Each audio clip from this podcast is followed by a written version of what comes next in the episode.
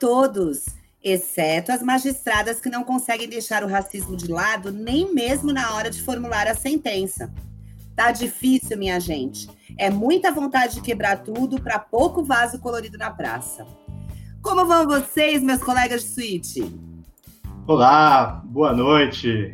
Acho que o mais impressionante do vídeo do vaso quebrado do Romero Brito é saber que o vaso custa 26 mil reais e que no vídeo ninguém está usando máscara. E você, Cris, como é que você está? Eu, nossa, estou ótima, espero que todos estejam bem. Óbvio que muito impressionada com a quantidade de coisas muito semelhantes naquela loja, né? Tudo bem, para mim era tudo igual. E vamos começar o nosso programa hoje com.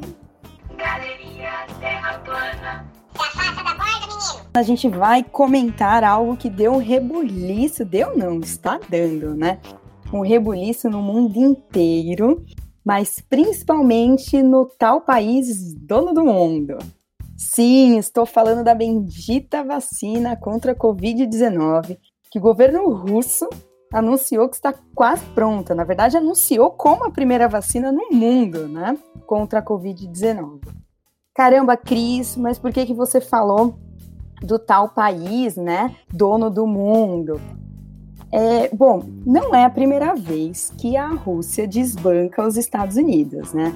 No dia 4 de outubro de 1957, a antiga URSS, União das Repúblicas Socialistas Soviéticas, mandava para o espaço o primeiro satélite artificial chamado Sputnik. E aí é aquele momento redundante, né? Porque a palavra Sputnik quer dizer satélite ou companheiro viajante. Então a gente está falando meio, meio não, a mesma coisa. Caramba, Biocris, você viajou literalmente, tá dando me enrolado em todo mundo com essa história. Não, queridos. Eu falei da história do Sputnik porque o seu lançamento teve um impacto muito mais importante do que nós imaginamos apenas para os feitos científicos, tá? Ele foi fruto da Guerra Fria, mostrando para o mundo que sim, a União Soviética estava na vanguarda da ciência. E assim nasce a corrida espacial. E a vacina produzida pela Rússia chama-se Sputnik 5 ou Sputnik V.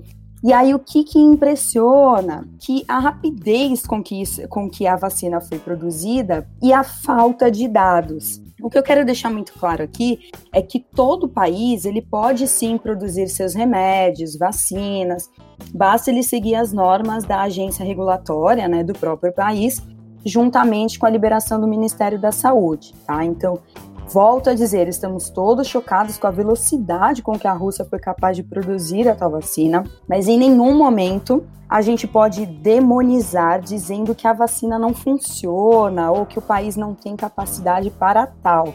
Até porque, como eu já falei, eles já deram um baile em muitos países quando a gente fala de ciência, né? O que cabe falarmos aqui é que a Rússia sempre teve um histórico de esconder dados, justamente por causa dessa disputa com os Estados Unidos. E claro que eles não publicaram os dados de estudos da bendita vacina. Normalmente tem três fases e eles publicaram apenas da primeira fase, que a gente chama de, de fase de segurança. É, e aí a gente não tem como garantir que a bendita da vacina funciona ou não, assim como muitas coisas nessa pandemia. Mas caramba, o que, que isso tudo significa? A gente terá que aguardar. Vamos aguardar as cenas dos próximos capítulos. Isso seu Tinto sabe, não mostra. Hoje eu vou falar do tal dossiê antifascista. Bom, a gente sabe que o juiz Sérgio Moro saiu do Ministério da Justiça sobre a acusação de negar informações ao presidente. Já o seu sucessor parece estar levantando informações demais. Como é que nasceu esse documento? Em junho, logo após a divulgação do Manifesto Antifascismo em Defesa da Democracia Popular, manifesto esse feito por aqueles que se denominam policiais antifascistas e assinado por mais de 500 servidores da área de segurança ativos e aposentados, surgiu a confecção desse relatório, como chama o governo, ou dossiê, como chama a oposição. Muito bem. Só que ele só veio à tona em julho por uma reportagem feita pela UOL, que inclusive demonstrava que neste documento haviam fotos e endereços das pessoas ali elencadas, endereços virtuais, tá? E também que entre aquelas pessoas não estavam só policiais ou agentes de segurança pública, estavam professores e até um antropólogo. O que, que, foi feito a partir da constatação disso? Primeiro, o temor, né? O temor de que a circulação das informações é, se dessem, e segundo, a perseguição de servidores públicos por causa dessa informação. O Ministério Público Federal do Rio Grande do Sul abriu um procedimento cobrando informações do Ministério da Justiça. O Partido Rede Sustentabilidade entrou com uma ação no Supremo pedindo a suspensão imediata do relatório e várias entidades da sociedade civil questionaram o relatório.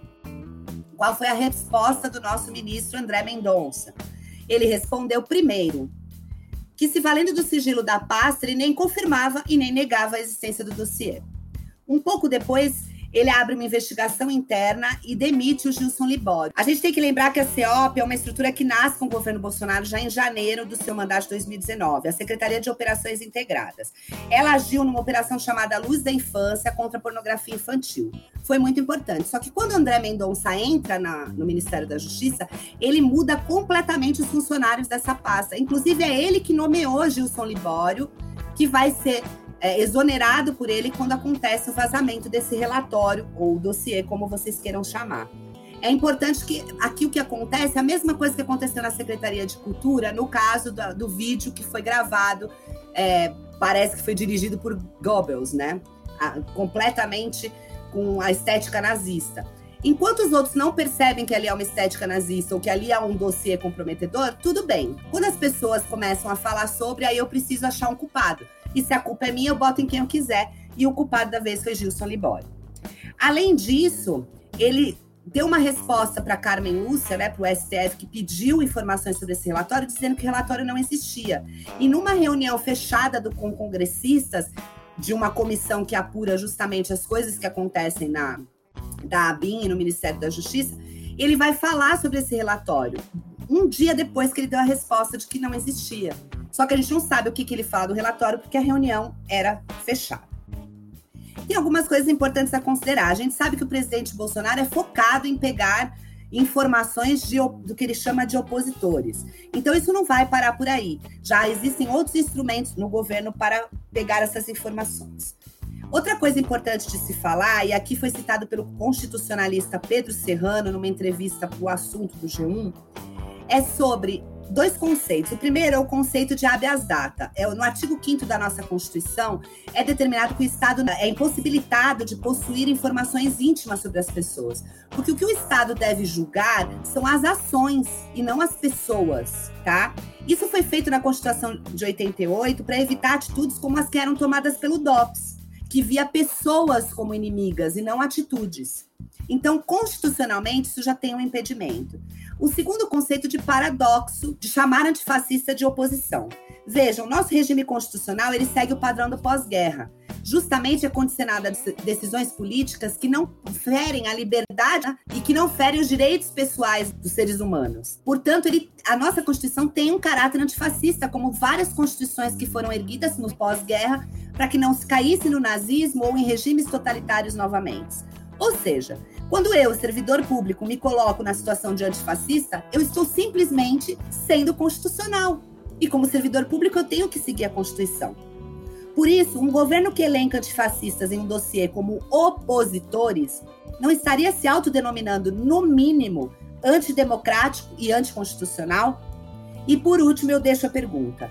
No momento com tantos lobbies para uma votação de uma reforma administrativa, não seria esse mais um mecanismo para manchar a imagem do funcionalismo público? Bem ou mal, falem de mim. Bem, pessoal, nos últimos 15 dias, não foram só bares, restaurantes e outros estabelecimentos comerciais que retomaram as suas atividades. O futebol também voltou. E assim como os demais estabelecimentos, a principal justificativa para esse retorno é a necessidade econômico-financeira dos clubes. Sim, o dinheiro manda. Isso não é novidade. Mas a situação financeira destes clubes é literalmente lastimável. Sem dinheiro de bilheteria, sem arrecadação em canais de assinatura do tipo on demand, com cancelamentos de sócios torcedores, muitos clubes brasileiros vivem um verdadeiro caos nos seus cofres. Na pandemia, clubes acabaram reduzindo o salário dos jogadores, o valor pode variar de 10% até 70%. Só que em alguns casos a redução, obviamente, foi em comum acordo com, com esses atletas, mas na grande maioria essa redução só foi descoberta depois ao receber o contra-cheque. E aí, eu entendo, meu pequeno gafanhoto terraplanista, que nesse momento você deve estar revoltado, mordendo o cotovelo, pois eles ganham muito dinheiro e essa redução não é exclusividade dos jogadores. Sim, todos os brasileiros tiveram redução de salários, enfrentaram demissões, reduções de jornada de trabalho e, obviamente, que tudo isso com o aval do governo federal. Aliás, são os mesmos políticos que, ao contrário do restante do mundo, foram incapazes de reduzir os próprios proventos. Aqui, parafraseando o homenagem platônico, ozonoterapia no dos outros é refresco. O problema é que muitos jogadores estão entrando com pedido de rescisão de contrato, principalmente por falta de pagamento ou por uma redução que não foi negociada. E aí, nesse caso, todo mundo perde: clube, jogador, futebol. E aí, o que fazer? Ué, o óbvio Vamos voltar com o futebol. Novamente, meu caro amigo Cloroquina Futebol Clube, você vai questionar. Mas o futebol pelo mundo voltou, todos os campeonatos retornaram. Sim, mas tirando os Estados Unidos, só o Brasil chegou a 100 mil mortos. Além disso, em outros países, federações, e aí no caso independente do esporte praticado, se planejaram, se organizaram e criaram protocolos rígidos para o retorno, objetivando a preservação da vida de seus atletas, familiares e todos os envolvidos com o esporte. A NBA, por exemplo, concentrou os times com chances de classificação em Orlando, em uma bolha no estilo ninguém entra, ninguém sai, e os outros times foram desclassificados. No futebol, as competições, por exemplo, na Europa, restringiram e selecionaram um único local para a realização das competições dos jogos. Muitos clubes estão em hotéis fechados, com todos os jogadores concentrados até o final do campeonato. O UFC, por exemplo, criou uma ilha da luta em Abu Dhabi. Mas no Brasil, ah, Brasileirão voltou, os campeonatos estaduais tiveram seus vencedores, em um país de extensão continental, com clubes viajando do norte ao sul, a CBF não criou nenhuma, nenhuma, meu caro amigo negacionista, medida relevante, além daquelas básicas e ineficientes para eventos deste porte. A CBF, nesse caso, se assemelha muito ao atual governo, pois são incapazes de gerir algo em meio à crise e uma situação de pandemia. E a volta do futebol não resolve o problema financeiro do clube, ele dá uma amenizada. Porque, na verdade, a gente também continua sem bilheteria, não tem sócio torcedor, melhora um pouco por causa do patrocínio e da transmissão na TV. Se os clubes da Série A vivem uma balbúrdia em suas contas e compromissos financeiros, imagine então os clubes da Série B, C e assim por diante. Enfim, você está querendo saber o resultado disso? Anota aí. Goiás 10, Atlético Goianiense 4, Corinthians 2. Desculpa, não estou falando de gols, e sim de infectados. No primeiro caso, o jogo foi cancelado. No segundo caso, o Atlético entrou com recurso e a CBF autorizou, mesmo com os jogadores testando positivo. Qual é a justificativa para isso? É que, segundo um protocolo da OMS, em julho, o jogador que passou por 10 dias de incubação não transmite o vírus. Já o Corinthians, mesmo com ação favorável concedida ao Atlético, optou por não colocar os jogadores em campo em respeito à vida. Na Série B, o CSA teve 20 jogadores diagnosticados com Covid e o Imperatriz 14. Estamos falando da primeira rodada. A CBF não se planejou, os clubes não tiveram orientação e o pior, este primeiro protocolo da CBF já está sendo alterado e, infelizmente, para pior. Contudo, se você conhece um pouco de futebol, sabe que os jogadores são importantes sim para o esporte, mas existe muita gente nos bastidores. Estamos falando de técnicos, fisioterapeutas, preparadores físicos, roupeiros, pessoas que trabalham no estádio, pessoal da limpeza, a imprensa, ou seja, todos estão correndo perigo e muitos estão dentro do chamado grupo de risco. Sem falar das famílias. Pois sem um protocolo adequado de isolamento desses jogadores, a chance deles expor a família ao vírus é muito grande. Claro, vocês podem dizer que o jogador precisa se responsabilizar e seguir as normas. E se você acredita nisso, prometo não acabar com o um mundo de fantasia de duendes, coelhinhos da Páscoa e jogadores conscientes. Já falei de educação e futebol em outro episódio, é a incompatibilidade dos dois no Brasil. Aqui, jogador não é sinônimo de atleta. E não posso generalizar, mas sinto informar, pessoal, que não é possível esperar isso de livre e espontânea vontade deles. Se em concentração obrigatória muitos jogadores burlam o sistema, imagine sem a obrigatoriedade. Segundo o jornal El País, sem um protocolo coerente, clubes e dirigentes tratam jogadores como cobaias. Ao manter o formato de competição nessa pandemia e relativizar riscos de contágio em massa. Estamos falando da famosa imunidade de rebanho, também aplicada agora ao futebol. Meu receio é que clubes comecem a testar por conta própria, que casos de omissão de testes comecem a surgir, de piora na saúde dos atletas e demais envolvidos no futebol. Lembrando que existem pesquisas que mostram o estrago que o vírus faz e o que ele deixa, mesmo após o contágio, principalmente na função pulmonar, por exemplo que é essencial para a vida de qualquer um que pratique esporte de forma profissional. Lastimável é que no país do 7 a 1 parece que o constrangimento do futebol brasileiro não tem fim. O entusiasmo e a alegria com o futebol estão morrendo. Torçamos para que além delas, mais ninguém morra. Eu não sei se vocês estão escutando aí, mas eu tive a impressão de escutar passando aqui na rua, não vai ter Copa. Deixa eu escutar. Muito bem! Hoje nós trouxemos para nossa suíte Renato César Leite para falar sobre um assunto que as pessoas ou amam ou odeiam. Eu conheço muito, muito poucas que amam, para falar a verdade. Hoje a gente vai falar de imposto de renda. Renato, fala pra gente quem é você, do Tinder ao LinkedIn. Tinder não sou ninguém, porque eu nunca entrei lá. LinkedIn eu tenho, mas não uso muito porque eu já estou empregado, eu sou um servidor público, sou um auditor da Receita Federal, mas hoje eu vou falar com vocês como Renato. Lógico, vou usar minha bagagem, minha experiência, mas aqui a minha voz não é a voz da repartição, não é a voz institucional. Então eu me permito poder falar alguma coisa do que eu penso e não passar só uma mensagem do que é o leão, né? A mensagem do leão que muita gente não gosta porque não conhece. Normalmente, a gente fala que a gente só ama quem a gente está junto. Não é preciso amar a receita, não é preciso amar o imposto, mas você precisa entender o que é e para que serve. Vou soltar nosso disparador aqui e hoje a gente trouxe Pedro Luiz e a parede para isso. Com quantos reais se faz uma realidade? Preciso muito sonho para sobreviver numa cidade. Grande jogo de cintura entre estar esperto e ser honesto. Há um resto que não é pouca bobagem. A partir daqui, Renato, o microfone é seu.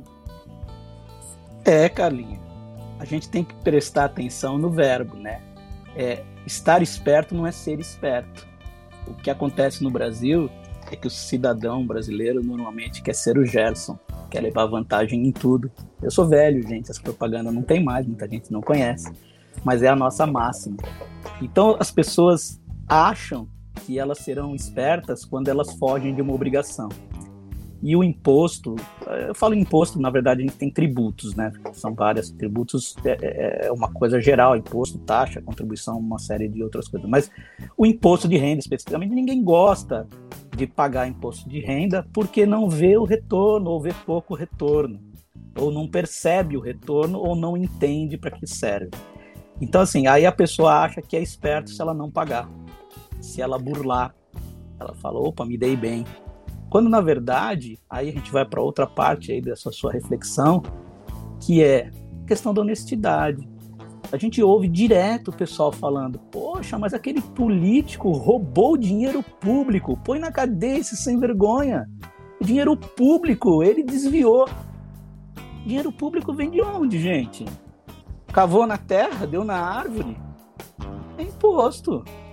O dinheiro público é o nosso que foi lá Então, assim, se eu tô sonegando, se eu tô sendo esperto, eu tô roubando dinheiro público. Igualzinho o cara que eu quero pôr na cadeia. Então, assim, é, não, não tem como separar. Vamos lá. Vamos lá. Cris, você quer falar? Fale. Eu lembrei agora de uma declaração do presidente que ele falou para todo mundo. Eu sonego tudo que eu posso sonegar. Renato, o que você está querendo dizer? Que ele é. Né, ele está fazendo errado duas vezes. Primeiro, mas ele é o cumprir... presidente. Então, errado duas vezes. Primeiro, por não cumprir o dever dele a legislação. Isso, se é que ele realmente faz isso. Ele, eu acho que mais ali foi uma, um instrumento de retórica do que propriamente uma realidade, não sei. Mas se for, ele vai ter que prestar contas disso.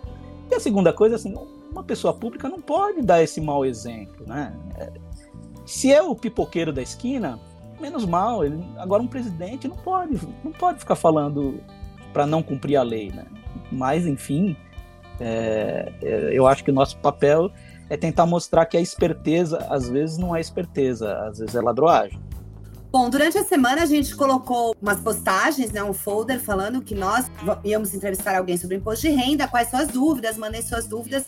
A gente vai começar a colocar algumas aqui. Comece por você, André. Vamos lá. A Caroline Lima, 015, fez a seguinte pergunta: A partir de que momento se começa a declarar o imposto de renda? Vou pegar o gancho aqui, porque a Bia Cruz também mandou para o WhatsApp. Mesmo isento, eu devo declarar? E como sei que eu sou isenta? Então, o que a gente percebe é que são ex-alunos numa idade, jovens, adultos, que começam a encarar o mundo. E aí, além de eu pedir para você responder essas duas perguntas, eu queria que você fizesse uma análise. Por que, que a gente fala tão pouco disso na educação? Será que esse preconceito com o imposto não vem disso também? Isso não pode ser colocado na educação é, eles reclamam tanto de não aprender coisas práticas da vida. Isso é uma coisa que eles vão precisar saber na vida. Então tem aí mais esse, essa pergunta para você. Então, vamos lá, André, Carlinha, a Bia, Caroline, que fizeram as perguntas. É, são várias coisas, viu? A gente deveria, primeiro, vou falar assim, a gente deveria ter esse, foco. Em algumas é, cidades, a gente tem já uma parceria de educação fiscal e até já tem no currículo das escolas essa disciplina de educação fiscal. E mais, né? Não é só educação fiscal no sentido de saber para que, que servem os tributos e, e, e por que, que eu tenho que pagar, para onde eles vão, mas também da fiscalização da aplicação desses recursos. É, vocês devem conhecer, a gente tem vários observatórios, né? Observatórios é, em prefeituras que fiscalizam o orçamento, a aplicação dos recursos. Então, esses observatórios são bem legais, principalmente para os estudantes participarem e a, a ajudarem na auditoria né, dessas contas públicas. Mas vamos lá.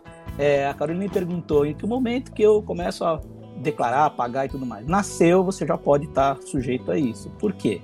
Porque a legislação não estabelece idade, ela estabelece uma condição. Se você tem uma daquelas condições, renda, patrimônio, qualquer coisa assim, só o fato de você ter aquilo já te obriga a entregar a declaração. E aí eu vou para a pergunta da Bia, que fala da questão da isenção, que é uma confusão que as pessoas fazem. É, as pessoas acham que quem não entrega a declaração é isento. E não é. Quem não entrega a declaração é não obrigado. Isento é quem não tem que pagar o imposto. Então, às vezes, a pessoa tem que entregar a declaração porque ela está numa condição de obrigatoriedade, mas aí, quando ela vai ver a condição dela de contribuinte, por uma questão, é, o rendimento dela é de uma doença grave que ela teve e ela está aposentada, ou ela recebeu uma faixa salarial que na tabela ela até incide, mas não vai pagar nada. Então ela, é, ela, ela não é tributada não porque ela é isenta, mas é porque ela não incidiu numa faixa de tributação. Ou ela é isenta porque a legislação diz que aquele rendimento dela não é tributável porque é, uma, é proveniente de uma doença e ela está aposentada, uma doença grave. Então, assim, a gente tem que separar quem está obrigado a entregar a declaração de quem está isento do pagamento do tributo. E quem não está obrigado a entregar a declaração é quem não está naquelas condições, quem não recebeu rendimentos acima de determinado valor. Atualmente é R$ 28.500 por ano, ou quem tem rendimentos isentos acima de 40 mil já está obrigado a entregar, até 40 mil você não está obrigado. Ou quem tem bens acima de 300 mil. Se você tiver um imóvel que valha 500 mil, mesmo que você esteja desempregado, não ganhou nada ao longo do ano, você tem que entregar a declaração. Então percebe, você não vai pagar nada, às vezes você não é isento, porque você, né, você incide, só que você não tem, o teu tributo é zero, então zero sobre uma alíquota sobre zero vai dar zero. Mas você tem que entregar para prestar informação. Então você vai entregar a declaração, não vai pagar nada, não vai apurar nada de imposto. E tem uma situação até mais interessante. Que assim, vamos imaginar que você trabalhou metade do ano, recebeu lá um valor, e num mês ou outro você recebeu um valor que você teve aquela tributação na fonte. E ao longo do ano você ficou desempregado depois no resto do ano. Quando chega no final do ano, você não recebeu os 28 mil, então você não está obrigado a entregar, você recebeu 25 mil. Só que você teve retenção na fonte de um mês, de 100 reais, 200 reais. Então, mesmo você não sendo obrigado, vale a pena você entregar a declaração, porque você vai receber de volta aquele valor que você reteve.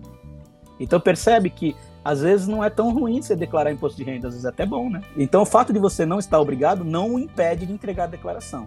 Aliás, tem gente que entrega a declaração para fazer um registro histórico. Por quê? Quando vai pedir um financiamento ou quando vai tirar um passaporte, a primeira coisa que eles vão te pedir é qual é a tua fonte de renda, como é que está a tua declaração, o que, que você tem. E aí a pessoa tem um registro lá, né, do que aconteceu na vida dela.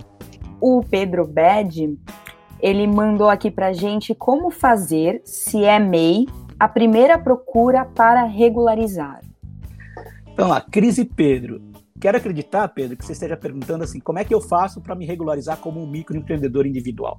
Então, tem um portal do empreendedor. Cuidado, tá? Quando você põe na internet, aparece um portal do empreendedor que não é o .org, que não é o oficial, que é de alguém que quer te vender um serviço. Ele vai até te permitir fazer o cadastramento, mas ele vai te cobrar alguma coisa. E você não precisa pagar nada para fazer o cadastro no site oficial do empreendedor. Lá você tem todas as orientações, é fácil de preencher Inclusive, você vai gerar lá o documento, você vai pagar mensalmente em torno de 50, 50 e poucos reais, para ter direito a um benefício de um salário mínimo quando se aposentar ou se tiver algum, alguma doença, algum afastamento que você tenha, para você não ficar, vamos dizer assim, largado, né? O pipoqueiro, aqueles é, é, empreendedores que a gente os autônomos, né, que não estavam largados ao pai e à mãe, né? Se ele ficasse doente, ia viver do quê? Então, o MEI foi uma maneira de você dar um mínimo de é, proteção para essas pessoas, com um custo razoável, 50 reais por, por mês é, é bastante é, razoável, creio eu. Só que aí você tem limitações, né? Não são todas as atividades que podem ser MEI, você não pode ser servidor público e ser MEI, se você tiver funcionário, só pode ser um funcionário. A tua receita anual não pode ser superior a 81 mil. Você tem que apresentar uma declaração anual que chama CIMEI, né, que é a declaração do, do, do, do Simples. Né? Que é, o que, que é o CIMEI? É uma forma de tributação simplificada. Como existe o Simples, só que o MEI é menorzinho. Né? Então, é, o Simples você pode ganhar alguns milhões por ano e no MEI só 81 mil. Então é, é mais para você atingir esse público que estava meio desamparado é, que não é empregado, não tem um registro em carteira e agora vai ser um empreendedor, né? o chefe dele mesmo, né? o patrão dele mesmo. Antes de eu fazer a próxima pergunta, tem duas coisas que você falou aí. Algumas categorias podem. A gente já falou aqui no, nos dois programas atrás sobre o break dos apps, né?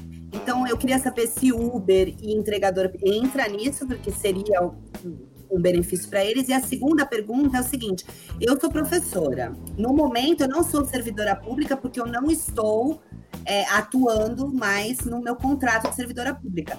Mas acontece, às vezes, eu estar como servidora pública em algumas escolas e como servidora privada em outras. E se eu tiver como privada em outras, eles pedirem para eu fazer o MEI, você falou aí que eu não poderia, porque eu estou como servidora se pública. Se você não poderia, servidor público não pode. O portal do empreendedor não é da Receita, tá? É, a gente não, não, não faz, o cadastro não é nosso. É um cadastro do governo, mas não é nosso, é mais ligado à parte de, de outros ministérios. É, eu acho que está no Ministério da Economia agora, porque não tem mais da indústria, né? mas não é na Receita. Eu abri aqui a página, então, situações que não permitem a formalização como MEI.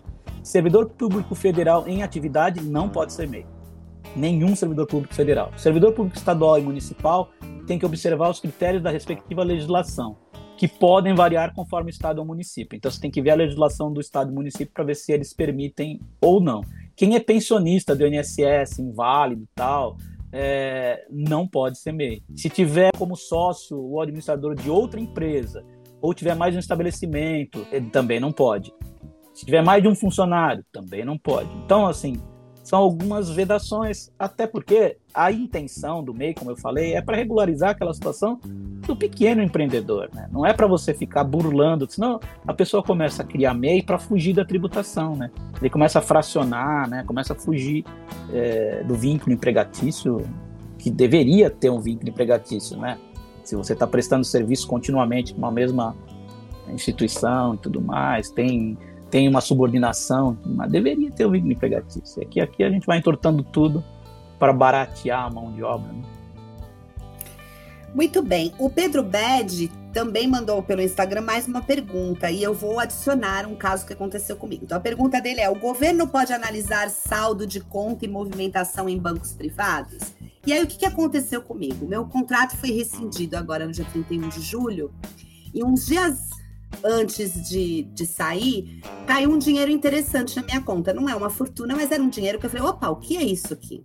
E caiu como depósito online. E geralmente o que vem do, do, do lugar que eu trabalhava, que era o Centro Paula Souza, vinha lá a referência Centro Paula Souza.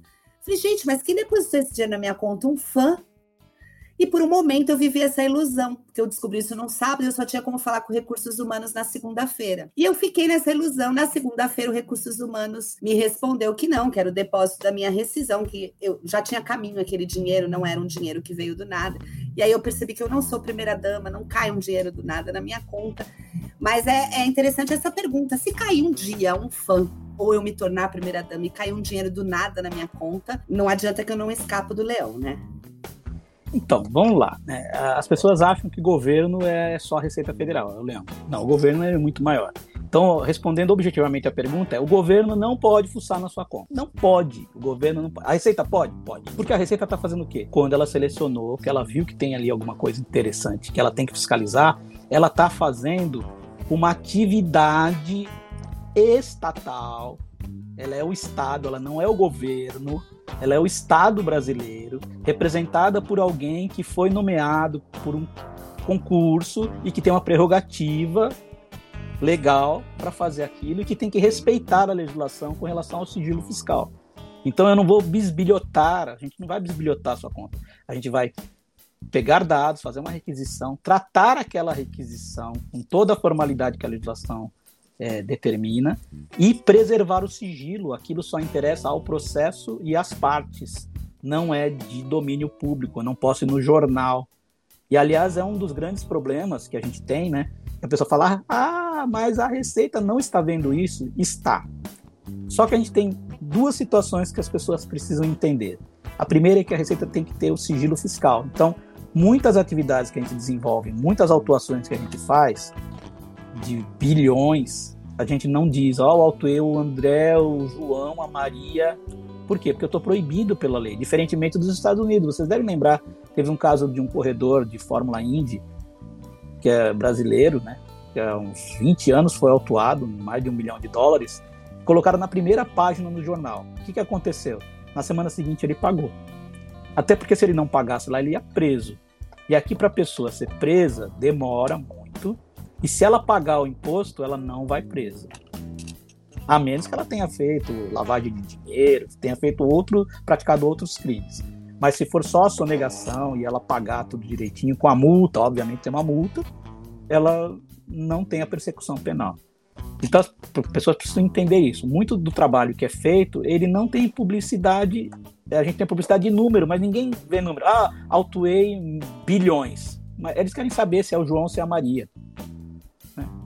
Ah, foi a mulher do presidente, foi a filha do meu síndico do prédio, aquele vizinho que eu não gosto, jamais saberão, porque eu estou proibido. A legislação diz que eu tenho que preservar o sigilo fiscal e eu não posso jogar essa informação para o público. Nem dizer o quanto a pessoa tem no banco lá, se caiu alguma coisa ou não. A segunda coisa que as pessoas têm que entender é a questão da relevância. Nem tudo que aparentemente para vocês ou para o brasileiro médio é relevante, para nós que estamos fazendo uma seleção relevante. Então, se cair 10 mil reais na sua conta, pode ser relevante, aliás, será relevante para a maioria das pessoas. 10 mil reais para nós, sinto dizer, não é relevante. Lógico que, dependendo da situação, a gente vai dar tratamento para aquilo, mas assim, é, não vai chamar a minha atenção 10 mil numa conta, a menos que aquilo se repita com uma frequência ou que eu já tenha outros indícios ali associados. E aí a, questão da, da informação, que, eu falei de outros órgãos, por exemplo, se eu estou fazendo uma fiscalização, eu, tenho a prerrogativa legal de fazer essa solicitação de requisição de movimentação financeira. Outros órgãos precisam pedir autorização judicial para isso. E tem o COAF, que deu aquela polêmica, o COAF estava num lugar, veio para o outro tal. O COAF ele recebe, porque a legislação estabelece, todas as movimentações acima de um determinado valor. E ele produz relatórios, são chamados relinfos. Esses relatórios eles são encaminhados para os órgãos de fiscalização, para os órgãos de controle, para a gente ver se aquilo interessa para nós. E a partir das, daqueles relatórios, que são só indicadores, são só indícios, o relatório não pode servir de base para eu tomar nenhuma é, medida. Eu tenho que, a partir deles, começar uma fiscalização e aí juntar os elementos de prova para autuar alguém. E assim na polícia, e assim no TCU, e assim em todos os outros lugares. E a terceira coisa que as pessoas precisam entender é que cada autoridade, cada órgão tem o seu papel. Então muita gente reclama, poxa, mas não está vendo que tem desvio de recursos na prefeitura, no estado, no metrô, não sei onde, não sei onde, na saúde? Não é o papel da fiscalização da Receita se preocupar com isso. O nosso papel é ver o que está sendo pago de tributo. Para dar um exemplo bem estranho, vamos dizer que um traficante de drogas tenha uma movimentação de 100 milhões vendendo droga, que é ilegal. E ele pague os tributos, os impostos sobre os 100 milhões eu não vou autuá-lo nunca. Não vou fazer um auto contra ele nunca, porque os tributos ele pagou. Agora, se a polícia vai prendê-lo porque o, o, dinheiro veio das drogas, aí é um trabalho que cabe à polícia. A mesma coisa, se aquele dinheiro foi de corrupção, o prefeito desviou da prefeitura, não cabe a mim fazer a persecução penal. Isso tem um tribunal de contas, você tem a polícia, você tem o Ministério Público. O que existe é um entrosamento uma comunicação. Eu tenho o dever de que quando eu estou fazendo uma fiscalização, uma autuação, se eu perceber que tem um indício de crime ali, eu tenho que representar, contar a historinha para o Ministério Público, para que o Ministério Público, se entender que ali tem um fato que mereça a persecução penal, ele vai acionar a Polícia Federal e assim as coisas vão tomando um rumo da persecução penal. Que foi o que aconteceu com a Lava Jato, né? A Lava Jato, inicialmente, inicialmente, tá, vou dizer lá na Gênese, tá? O Adão e Eva na Gênese, foi uma fiscalização. Da fiscalização nasceu lá uma comunicação ao Ministério Público, que entrou com a polícia, tá, tá, tá, e dali puxou o fio da meada da Lava Jato. Depois, o que fizeram com a Lava Jato não é com a gente, mas a sementinha nasceu lá atrás. Aí, às vezes, a sementinha o pessoal poda a árvore errado, né? Aí é outra história. Aí é do jardineiro que cuidou da árvore, não regou direito, é, mas a semente foi lá. Então, assim, os órgãos eles se intercomunicam dentro dos ditames legais. Eu não posso sair fazendo futrica. Eu não posso chegar e pegar os dados que eu tenho aqui e levar para um colega que é da Polícia Federal. Falar, ó, eu tenho canais para isso e eu tenho travas, eu tenho pesos e contrapesos que a legislação me, me dá para que eu tenha caminhos até para proteger as pessoas. Todo mundo é honesto e todo mundo não é criminoso até que eu faça prova contrária disso, né? Então, assim, eu tenho que preservar essa condição, né, inicial do cidadão de bem. Cabe a mim provar que ele não está agindo adequadamente. É, então, a, a, legislação põe essas travas para isso, para que eu não saia perseguindo ninguém. Né?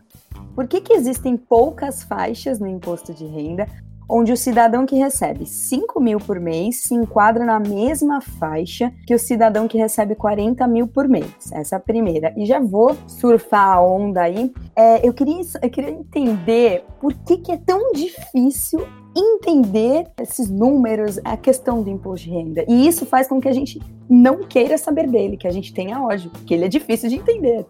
Então, vamos lá. Primeira, eu vou desmistificar essa sua segunda pergunta. Já foi difícil.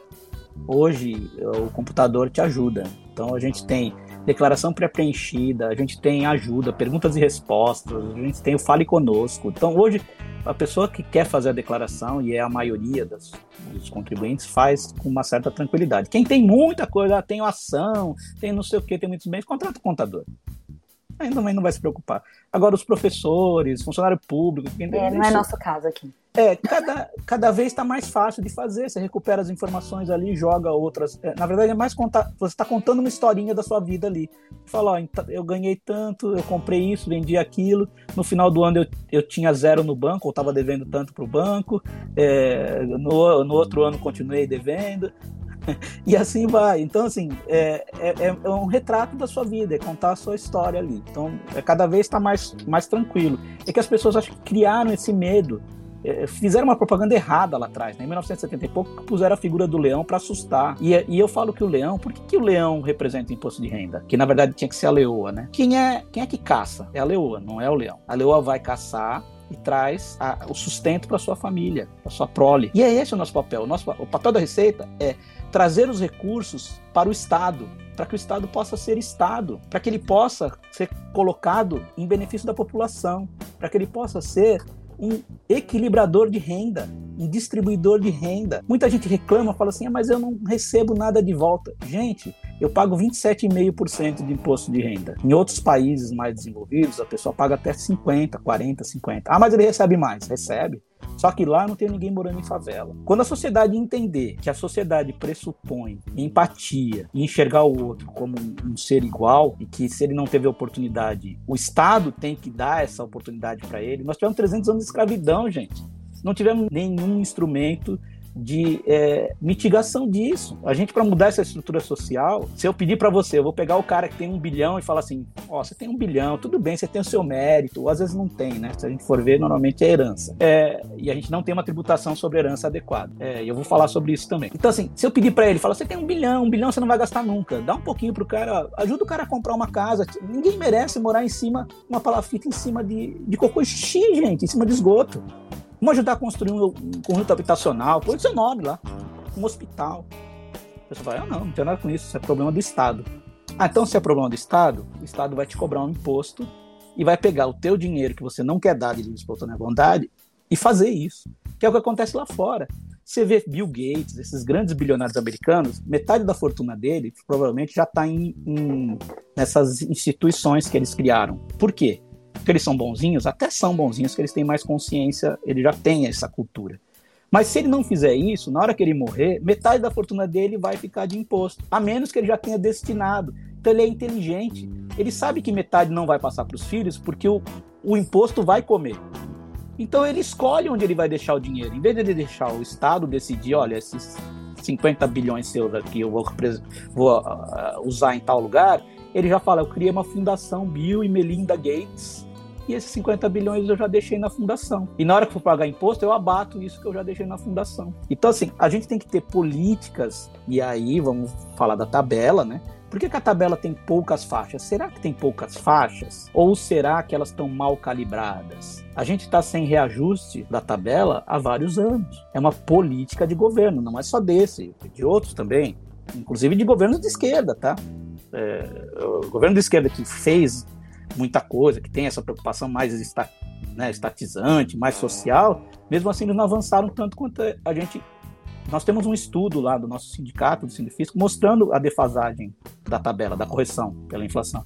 E que aí o que acontece? Você começa a tributar gente que ganha dois mil reais. Que isso não deveria ser tributado nunca, porque na verdade o salário mínimo deveria ser mais do que isso. Quem ganha salário mínimo não deveria pagar imposto de renda até porque já paga outro tipo de imposto. E quem ganha acima de 5 mil paga 27,5, quem ganha 50 mil paga 27,5, quem ganha um milhão paga 27,5. Como assim? Então, assim, a gente teria que ter um, realmente um, uma tabela melhor calibrada e com os reajustes necessários para preservar o poder de compra, né? E, e a capacidade contributiva de cada um. Só que a gente tem também outras coisas que vão muito mais além, vão além, né? do que essa questão da tabela e que são muito piores. Que é, por exemplo, o empresário, o trabalhador, o que ele ganha, ele tributa. O empresário, a empresa pagou, distribui o lucro para ele. Aqui no Brasil, ele não tributa, é isento. O que ele recebe de distribuição de, de, de, é, de dividendos, de lucros, é isento. Por quê? Eu pago IPVA sobre o Fusquinha. E o cara que tem um avião não paga nada sobre o avião, sobre o iate. Por que, que eu tenho imposto sobre o Fusquinha e não tenho sobre o avião, sobre o iate? É, por que, que eu não tenho uma tributação sobre grandes fortunas? Aí tem a tal da classe média, né? Que eu digo que um dos grandes males do Brasil é a classe média, que a classe média toma pancada e a classe média se acha injustiçada. E a classe média não se enxerga como povo. Ela se enxerga como elite e nunca foi e nunca será. É, e aí você fala assim: eu vou tributar as grandes fortunas. O cara que tem um milhão de patrimônio fala: oh, meu Deus, grande fortuna não é um milhão, gente. não é com você que eu tô falando. Não é com você. A Marilena Chauí soltou aquela raiva dela falando que a classe média era uma abominação cognitiva. Mas eu queria pegar o gancho, porque quando eu trabalhei no sindicato, é, existia uma campanha, não sei se ela ainda existe, mas que era imposto injusto né? Que aí riscava o, o logotipo, você riscava o IN para transformar no imposto justo. E eu lembro de um exemplo que era usado, eu não lembro quem era o presidente da Nacional, assim, já faz cinco anos eu esqueci. Mas ele usou um exemplo uma vez que eu achei muito interessante quando ele veio a Santos. Ele falou: Sabe aquele cara que moe cana para vender caldo de cana na praia numa Kombi velha? Pois é, ele paga IPVA daquela Kombi para poder ter aquilo como sustento para vender caldo de cana. E quando ele olha para a orla da praia e vê um jet ski passando, ele sabe que o cara que está no jet ski não está pagando imposto. Então, o quanto isso é injusto. Só para vocês terem uma é, perspectiva histórica. Vamos imaginar que a gente tivesse essa tributação sobre herança é, desde lá do Brasil Império. E a gente usasse essa máxima que os grandes pensadores usam, né, que é da, da meritocracia. Então vamos usar a meritocracia. O senhor de escravos que escravizou uma geração ou duas lá por 300 anos, duas gerações não, quatro gerações, né, porque a pessoa vivia menos por 300 anos, explorou toda uma, né, uma família. Ele tem lá uma fortuna em fazenda, em plantações, em não sei o que, em ouro, em casas. Blá, blá. E de repente, do nada, aquelas pessoas são colocadas na rua. Então vamos imaginar que a gente tivesse uma tributação adequada lá atrás. Na hora que ele morreu, 50% do que ele tinha, que já deveria ter sido expropriado lá atrás, porque ele roubou dessas pessoas que ele escravizou, já deveria ter repartido com essas pessoas, mas já que ele não vai fazer, o Estado faz. Então, tudo bem, vamos aos pouquinhos comendo esse mingau pelas beiradas. 50% é meu aqui. E aí eu redistribuo para aquelas pessoas que ficaram 300 anos, 300 anos escravizadas, ou pelo menos para os descendentes dela, ou se eu não, não distribuo diretamente, dou no bolso, na mão de cada um, eu dou educação, saúde, moradia, condições para que aquela pessoa vire o juiz que jamais vai falar uma bobagem de que a pessoa é bandida por causa da cor dela. Por quê? Porque a pessoa tem a cor daquele que ela está julgando. E ela vai entender que a cor não diferencia ninguém. É, mas a gente não teve isso. O cidadão que defende a meritocracia, se você for ver, provavelmente é aquele cara que herdou alguma coisa lá de alguém que escravizou alguém lá no passado. Então, a, a, a gente teria que fazer essa tributação, sim, sobre herança de uma maneira mais é, justa. Mas eu tenho uma outra injustiça grande que pouca gente percebe, que é a tributação indireta. E essa é perversa com os mais pobres. O que é a tributação indireta? É o imposto que eu pago sem perceber. O imposto de renda eu declaro, eu vejo ali, tá expresso, tá na minha cara. Eu vejo, poxa, vou ter que pagar tanto.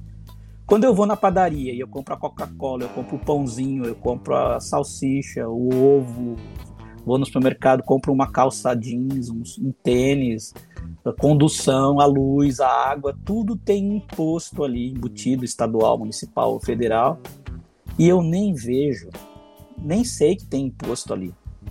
Agora eu pergunto para vocês, uma pessoa que ganha dois mil reais por mês, ela faz o que com esses dois mil reais? Sobrevive. Então provavelmente ela vai gastar tudo com consumo. E a tributação sobre o consumo, eu tenho uma tabela aqui só para vocês entenderem. De 100% do que é arrecadado nacionalmente, tributos federais, estaduais, municipais, 25% são tributos estaduais, dos quais 20% ICM. Tributos é, municipais, do IPTU, ISS, dá em torno de 7, 8%. Se eu somar esses 20% de ICM, com mais IPI, mais COFINS, mais PIS, que, que incide sobre o consumo, eu vou ter em torno de 30, 30 e poucos por cento, um terço do que eu estou pagando. Tirando alguns produtos de, de, natureza essencial que tem uma tributação menor, né, diferenciada, 30% do que eu ganhei dos 2 mil, eu estou pagando de imposto. É mais do que 27,5, gente. Ele está numa faixa acima de quem paga imposto de renda, mesmo não pagando imposto de renda. 30% da renda, da renda dele virou imposto.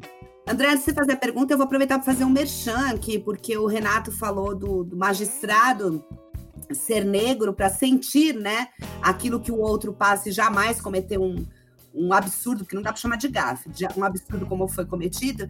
E isso a gente abordou no nosso segundo episódio, que foi com o Daniel, onde ele mostrou as taxas baixíssimas de magistrados negros e não existentes de magistrados indígenas. É, e foi um momento do programa que a gente ficou bem chocado com as taxas que ele apresentou. Quem não escutou, aproveita para escutar o episódio 2. Manda, André. Eu, na verdade, vou fazer um, uma junção de várias coisas aqui que foram colocadas. A gente vai aprendendo muito. Cara, é, é incrível assim a quantidade de informação que a gente recebe nesse momento. Né? A primeira coisa que você tinha colocado agora é exatamente sobre a questão da herança, e aí eu iria acrescentar, e você também falou sobre a questão do jatinho, dos iates e etc. É, eu me lembro que lá atrás, né, em 2007, se eu não me engano, o STF já tinha vetado né, a cobrança de PVA em, em jatos e iates e tudo aquilo que, de certa forma, eu só vi em revistas de turismo, coisas desse tipo. Né? E, e o, o, que eles falam é que, antigamente, o IPVA, o imposto em PVA, era especificamente para recuperação de estradas e etc., então não fazia sentido cobrar o imposto de jatinhos e helicópteros e iates eles não utilizariam isso. Só que hoje o imposto IPVA ele também tem uma porcentagem que é destinada à saúde, educação e etc. Então, deveria se voltar a esta pauta de taxar, sim, esses transportes. A gente, eu vou considerar, sim, um transporte, porque muitos deles se locomovem de helicóptero para cima e para baixo, então é um transporte, por causa exatamente dessa, dessa nova direção né, dos tributos em questão é, especificamente dos benefícios é, sociais, né, ou, ou da, da, destinação para saúde e educação. Então essa é a primeira pergunta, se, se seria mais justo. E aí a outra pergunta que você que eu vou fazer, que você também colocou, é exatamente sobre essa questão da taxação, tanto o imposto sendo feito sobre o salário, mas também sobre o consumo. E aí eu fiz um cálculo rápido aqui em cima do que você falou. Uma pessoa hoje que recebe 3 mil reais por mês, ela vai entrar nos dois. Ela vai estar tanto pagando relacionado ao consumo, como também ela entra na questão de declaração de imposto de renda, mesmo numa faixa menor. Então ela vai estar pagando muito mais do que 27,5%. E aí eu queria perguntar para você, assim, é, qual dos dois é, impostos a gente pode considerar de certa forma, o mais justo, o imposto sobre o salário, o imposto sobre consumo, ou realmente há necessidade de se ter os dois, ou precisa se ter uma redução de um ou outro, enfim, é aí queria colocar para você.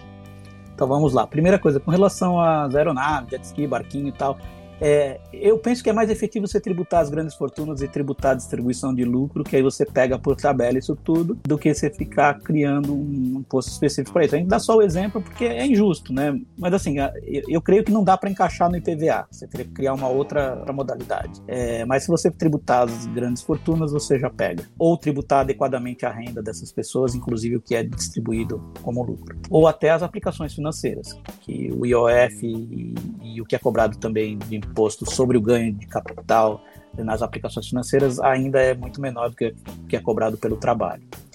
Agora, com relação à parte do, da tributação indireta, os tributos eles têm uma função que não é só arrecadar dinheiro. Eles servem para regular a economia, servem para redistribuir renda, eles servem para fomentar o desenvolvimento. Então, por exemplo, por que, que tem Zona Franca de Manaus? Por que, que criaram? Porque às vezes não é só o tributo, é uma isenção que você concedeu, um benefício que você concedeu. Por que você tem isenção para taxista? Por que, que você tem isenção de impostos para deficientes, para quem tem uma doença grave? Que é em função da condição da pessoa para que ela tenha uma melhor condição, já que o Estado não vai prover, né, que ela tenha condição, ou para desenvolver um, regionalmente um, uma coisa, ou um produto seletivamente. Por que, que eu tributo mais o cigarro e a bebida do que o leite e o pãozinho, por exemplo?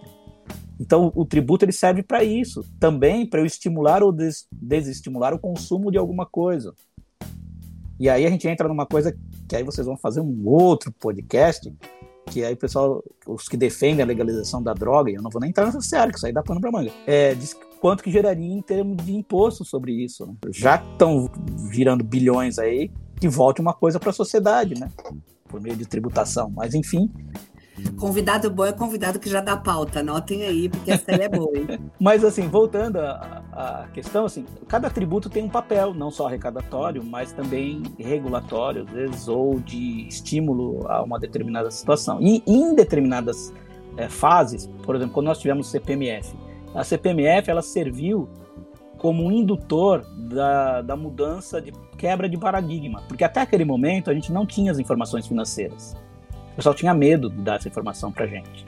E aí, a partir da CPMF, que nós tínhamos todas as informações por causa da CPMF, e a gente preservou isso de uma maneira adequada, a partir dali a gente conseguiu mostrar que a gente poderia ter acesso às informações mesmo sem a CPMF e que não seria é, uma invasão de privacidade, não, ninguém seria colocado né, em risco por, por, conta disso. Até porque a gente tem o dever funcional de preservar o sigilo. Então, cada, cada imposto, cada tributo tem uma razão de ser que não é só arrecadatória. Mas na questão do, do, bolo ali, quando você vai fazer o bolo, você tem que fazer uma, uma justiça de acordo com a capacidade contributiva de cada um. E aí, nesse sentido, nós temos um desequilíbrio muito grande. As pessoas que ganham menos são tributadas de uma forma muito mais pesada do que quem ganha mais. E aí eu vou dar um outro exemplo para vocês entenderem, complementando aquilo que eu falei de quem, quem ganha dois mil reais. Quem ganha dois mil reais ou três mil provavelmente consome tudo e mesmo assim ainda fica faltando, ainda vai ficar devendo para o mês seguinte. Quem ganha um milhão vai gastar quanto com consumo? Tudo bem, vai. Se o cara é um perdulário, no primeiro mês ele vai comprar uns Rolex, vai comprar, sei lá, Ferrari. Vai... Cara, quantas Ferraris ele precisa? Quantos Rolex ele precisa? Vai chegar um momento que ele não vai ter mais com que gastar, ele vai começar a investir. E aí, quando ele investe, ele paga muito menos do que quando ele consome. E aí, proporcionalmente à renda dele, ele está pagando muito menos do que o cara que pagou 30% de tudo que ele ganhou, que mal daria para ele viver e ele teve que deixar 30%. Aí a gente tem a outra discussão que é: o que, que eu estou fazendo desse dinheiro? Esse dinheiro está voltando e aí eu volto. Poxa, eu pago 30%, esse dinheiro tem que voltar para mim? Não. Enquanto eu tiver uma sociedade desigual, eu vou, eu falo que eu sou um contribuinte é, consciente. Não vou dizer que eu sou feliz, mas eu sou consciente. Eu tenho a exata noção do meu papel na sociedade. Eu tenho que possibilitar que as pessoas possam crescer. Se eu pagar o meu imposto direitinho, esse imposto chegar onde deve, eu vou ter uma sociedade mais justa e mais igual no futuro. Se ele voltar para mim, não é imposto, é empréstimo. Se tudo que eu paguei voltou para mim, é empréstimo. Se eu tiver a sociedade toda beleza, eu chegar aqui na rua, não ver ninguém passando fome, ninguém é, morando em, em palafitas, se ninguém precisando de um SUS e não tendo, aí tudo bem, aí eu posso ficar chorando, falo, ah, realmente eu sou um coitadinho, o governo me dá pouca coisa de volta do que eu pago. Enquanto isso, eu, eu tenho que entender a minha condição de privilegiado. Eu sou um privilegiado, por mérito ou por não mérito, é, é, por sorte, por que que seja, eu tenho uma condição de vida muito melhor do que a maioria do, dos brasileiros. E eu tenho que colaborar para diminuir essa desigualdade. É, a gente faz ações sociais tal, mas é o que eu falei, né? Deixar por conta da consciência de cada um é ruim, e nem todo mundo tem essa consciência. Então aí, aí, é o papel do Estado. O Estado ele tem que regular a sociedade. A sociedade é isso, né, gente? O Estado está lá para isso, para regular, né? Para que as pessoas não precisem se matar. E é isso que as pessoas não entendem. Quando eu não tenho papel do Estado, o Estado não está funcionando adequadamente, não está provendo, e a desigualdade está aumentando, eu estou fomentando a violência. Gente, eu quero ir para a rua, eu quero jogar bola, é, né, agora não posso mais. Sempre fui grosso, mas os caras me deixavam jogar porque eu garantia a nota deles na prova. É, a gente punha, punha o cara no grupo, eles me colocavam no time. então, mas eu, eu, quero confraternizar com essas pessoas. Como é que eu vou confraternizar com quem está passando fome, com quem está desempregado, se eu não mostrar para ele que eu tenho, que eu estou enxergando a condição dele, que eu tenho empatia, que eu, né, que a gente está junto. Se eu me encastelar, não dá, não dá. Uma sociedade encastelada não é uma sociedade, é um, um feudo. Por isso é encastelada.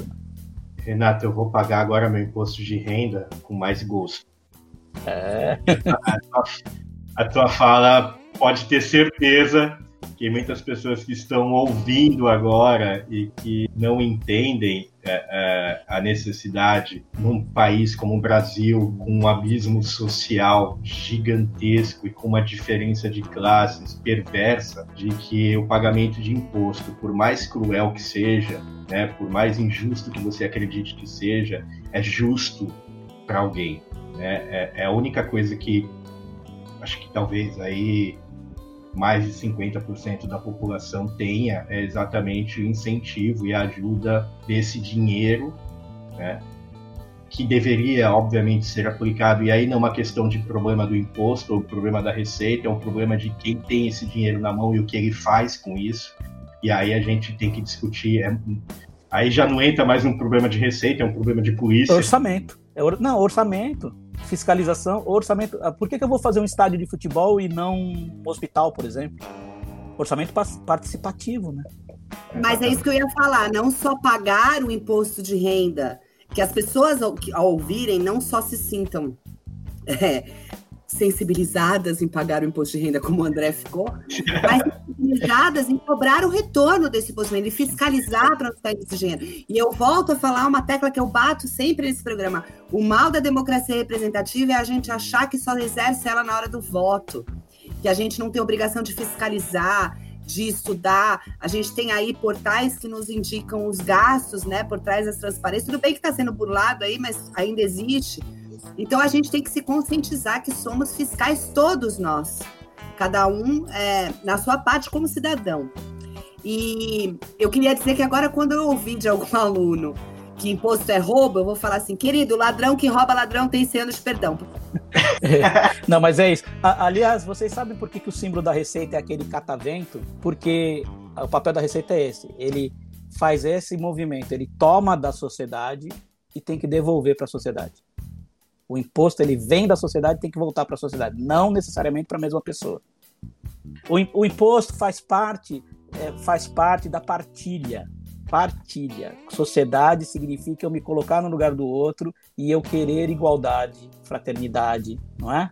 Liberdade. Como é que eu quero liberdade se eu não tenho condições para minimizar a violência? Como é que eu quero igualdade se eu não promovo isso? Carlinhos, se, se der tempo ainda, tem dois exemplos que eu gosto muito de, de citar. É, um deles é com relação a essa cobrança. A, a gente faz muito é, serviço comunitário, às vezes, de, de conscientização, né? E aí, é, às vezes até por meio do sindicato. E uma vez o pessoal estava conversando com uma senhorinha numa comunidade e falando assim: Poxa, mas vocês não têm luz, né? Não tem asfalto aqui. Ela fala: ah, Deixa quieto, filho, porque aqui ninguém paga IPTU, ninguém paga, a gente não paga nem a luz, né? Tudo subsidiado pela, pela prefeitura, a gente não paga imposto. É, não dá para ir lá exigir do prefeito. Como assim? Porque você não paga, você não pode receber? É justamente o contrário. É o tal do renda mínima o projeto lá com o Suplicy. Uma vez eu vim no avião com ele, ele é, me, me mostrando. Toda vez que você encontrar, ele tá com a, Se você encontrar com o Suplicy, pode perguntar, ele tá com a cartilha lá do renda mínima. Agora eu vou te dar um outro exemplo, carinha, que aconteceu comigo aqui no prédio. Você sabe que eu moro num prédio é, é, antigo, né? Mas é um prédio de nove andares. É, nove andares? Nada. Treze andares. E tem muito velhinho aqui no meu prédio, muito velhinho. E todos os velhinhos aqui têm cachorro, papagaio, gato, tal, tem os seus bichinhos. E tem vizinho legal e tem vizinho chato. Eu tenho um vizinho chato que toda vez que me encontrava no elevador, ele sabia que eu trabalhava com imposto, e aí ele falava, é, imposto serve para nada, né? Aí eu falava, não, imposto serve para isso. Mais ou menos o que eu conversei com vocês, eu conversava com ele. Aí na segunda vez ele me perguntou, eu como sou muito educado, falava, não, não é bem assim. Né? Na terceira vez que ele falou, eu falei, ele tá querendo só mexer o saco, não tá querendo saber nada que ele já sabe. Mas tudo bem, brigar com ele. E o tempo passa, o tempo voa, né? E, e aí vamos, o mundo dá volta, o mundo gira, né? Gira, sei lá, Bom, mesmo que seja plano, é um disco, gira. É... e, e, aí um dia pegou fogo no meu prédio. Eu tô aqui tomando banho pra me arrumar e aí ah, subi no andar de cima, tava uma fumaça preta. Pegou fogo na cortina, o ar-condicionado deu curto da casa da vizinha. Pegou... Começamos a ver qual prédio, resumindo. E aí eu fui, subi, fui ajudando o pessoal, tinha um cachorrinho, estavam só eu e minha esposa, minha filha estava em São Paulo. Aí pega a carteira, celular, cachorro, vamos descendo. E conforme a gente foi descendo, foi resgatando. Se tivesse algum velhinho que precisasse de ajuda, porque não vai descer por elevador. Isso é a primeira regra. Tá pegando fogo, não vai usar elevador, vai pescar. E aí foi, né? Os vizinhos foram se ajudando tal, fomos descendo. Quando chegou lá na rua, tava todo mundo lá na rua com seus bichinhos de estimação. Até tinha uma senhorinha que já é falecida, que foi muito engraçada, ela tava com bobs na cabeça, sabe aqueles e ela tava super preocupada. Pô, mas eu tô com um Bob na cabeça. Não, não, não se preocupe, vai todo mundo fugindo do fogo. Mas alguém vai ligar para isso? Ela é mesmo, né, filho? Tá. Só que aí daqui a pouco começou a aparecer a tribuna, Record, Bandeirantes. Quando eu vi, a velhinha tava com um cabelo lindo. Acho que ela jogou o Bob no canal, sei lá o que ela fez com aquele Bob. Uma ninja. A minha foi ninja. Mas aí também quem tava do lado era aquele vizinho chato. E aí a gente tava ali e tal. Daqui a pouco chegou CT, ambulância, bombeiro, polícia. Ele falou: Nossa, quanta coisa, né? Aí eu consegui sorrir. e fala para ele: É, você sabe com que, que foi pago tudo isso? Com o dinheiro do imposto. Você sabe que eu anotei aqui, eu falei que é uma mistureba de aula de matemática com história que ninguém jamais imaginou que seria capaz de juntar.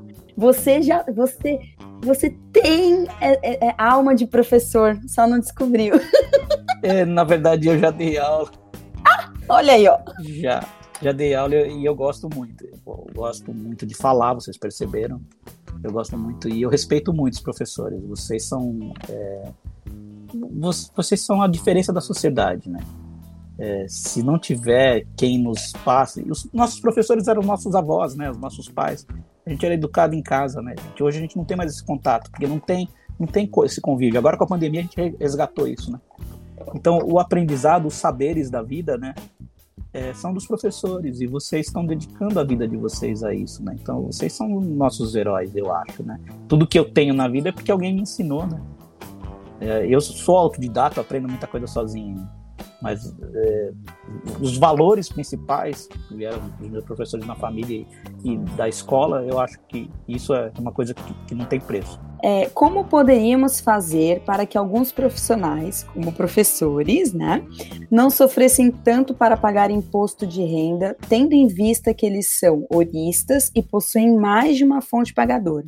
Então, quando você junta tudo no fim, o imposto fica muito alto sobre um valor que muitas vezes ele já não recebe mais no ano seguinte. Aí é uma questão da perversidade da tributação sobre faixas inapropriadas de renda. Não é a questão do professor. Qualquer profissional que tenha mais de uma fonte de renda, seja jornalista, seja professor, o pessoal que faz freela, né, que a gente chama, eles passam por esse problema. É, é, por quê? Porque quando você tributa separadamente, vamos dizer que você recebeu dois mil reais numa fonte, dois mil reais na outra, aí você vai cair na faixa de 15%, se não me engano. Só que na hora que você junta 2 mais 2, lá, você cai na faixa de 27. Então, na fonte, você retém só os 15%. No final do ano, quando você soma as duas, você tem que pagar uma diferença. E aí parece uma perversidade, mas na verdade não é, porque na verdade você teria que ter feito a conta mensalmente.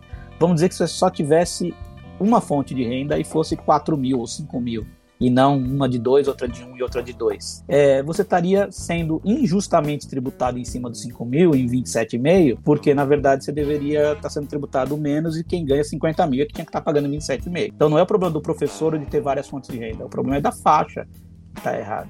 E como as pessoas não entendem que o rendimento dela é a soma de tudo que ela recebeu, aí ela acha que ela está sendo sacaneada mais do que os outros, né? Que ela recebeu de vários. E que eu acho que é realmente uma sacanagem, mas a sacanagem é na estrutura. Porque é.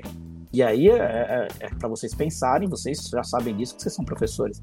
Por que é que alguém tem que ter três fontes de renda?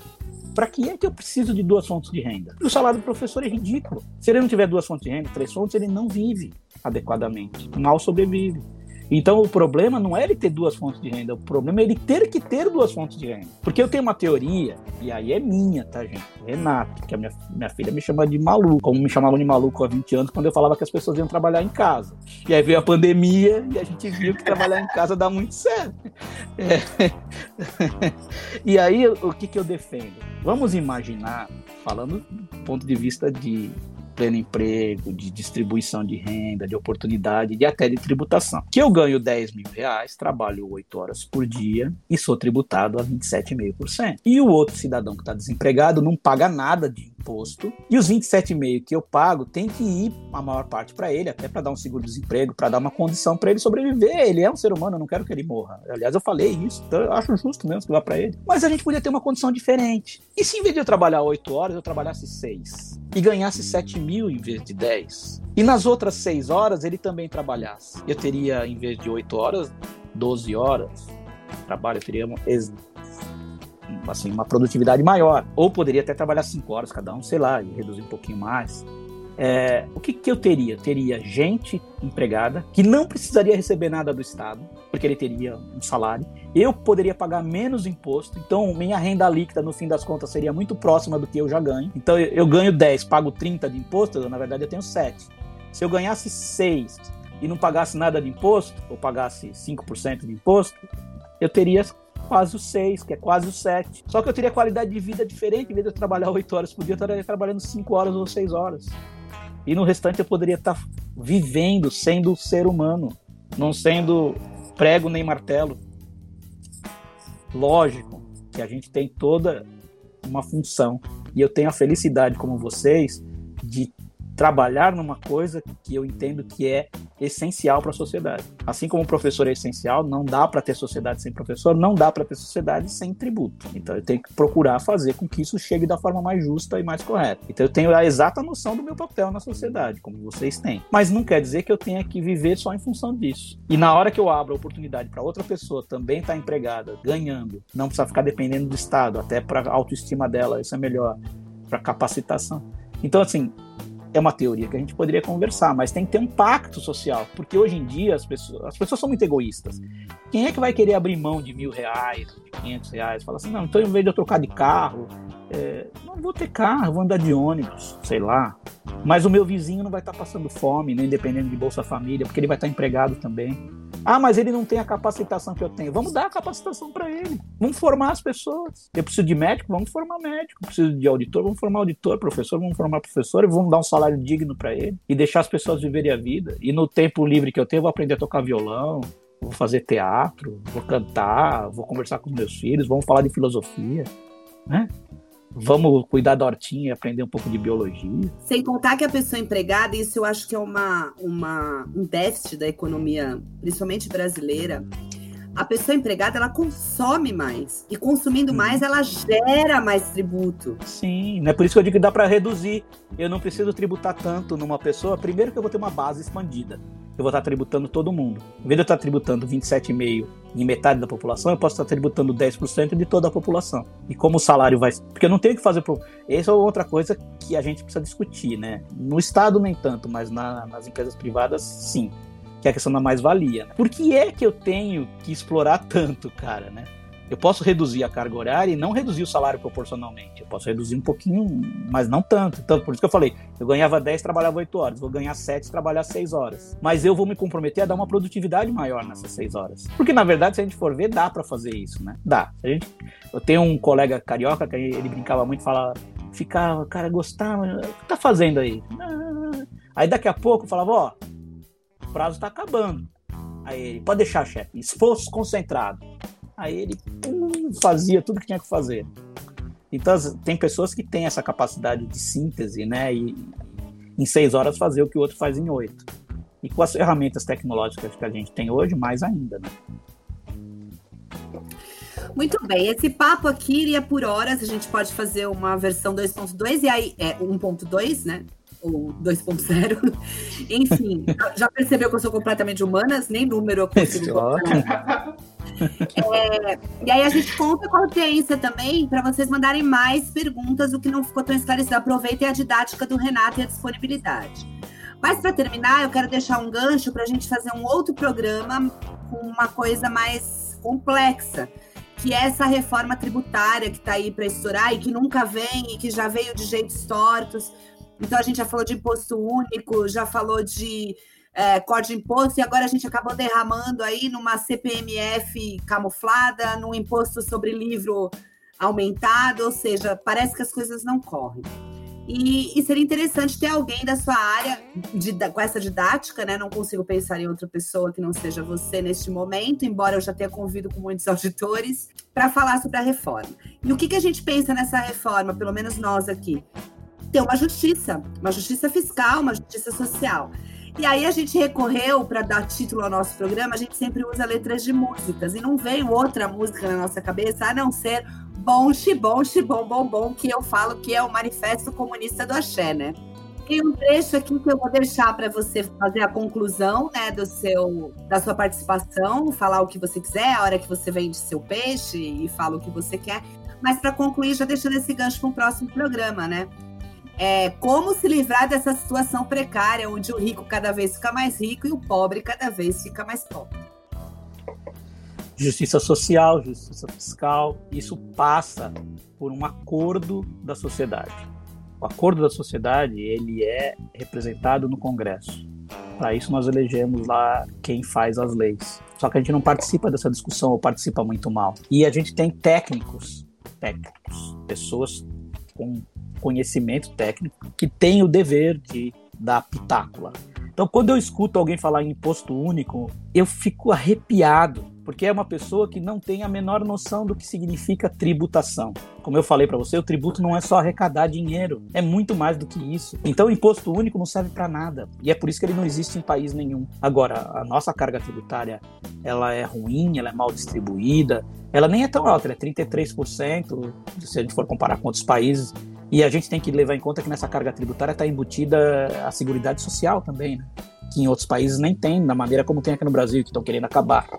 Então, assim, se a gente for tirar a Seguridade Social, que dá, dá em torno de. O orçamento da Seguridade Social, no, no, no nosso orçamento, dá 35% do nosso orçamento. Então, se a gente tirar isso, a nossa carga tributária cai de 33% para 22%. Então, se a gente for comparar com o Chile, por exemplo, tem que tirar isso, que no Chile não tem, nos Estados Unidos não tem essa Seguridade Social que nós temos. Então, ah, a carga tributária lá é menor, é, dá o benefício que eu dou aqui. Lá tem SUS? Não tem. Então, assim, é, eu teria que comparar com quem com quem dá coisas, aí vamos comparar, mas na Suécia, na Finlândia, lá é 50% de tributação. E lá eu tenho uma população que não, não passou pela escravidão que nós passamos, não tem a desigualdade que nós temos. Então a gente tem que levar em conta, na reforma tributária, a nossa condição da sociedade. Para que, que eu quero fazer uma reforma tributária? Por que, que eu tenho que tributar mais algumas pessoas e menos outras pessoas? mais um setor, menos outro setor. E aí eu tenho um grande dilema, que é uma grande briga, e é por isso que os nossos políticos que não são bobos sabem disso e fatiam a reforma, que é a briga entre os entes federativos. Você tem tributação federal, estadual e municipal. E às vezes você tem tributos que eles acabam meio que se confundindo ali, que é, por exemplo, a tributação sobre o consumo.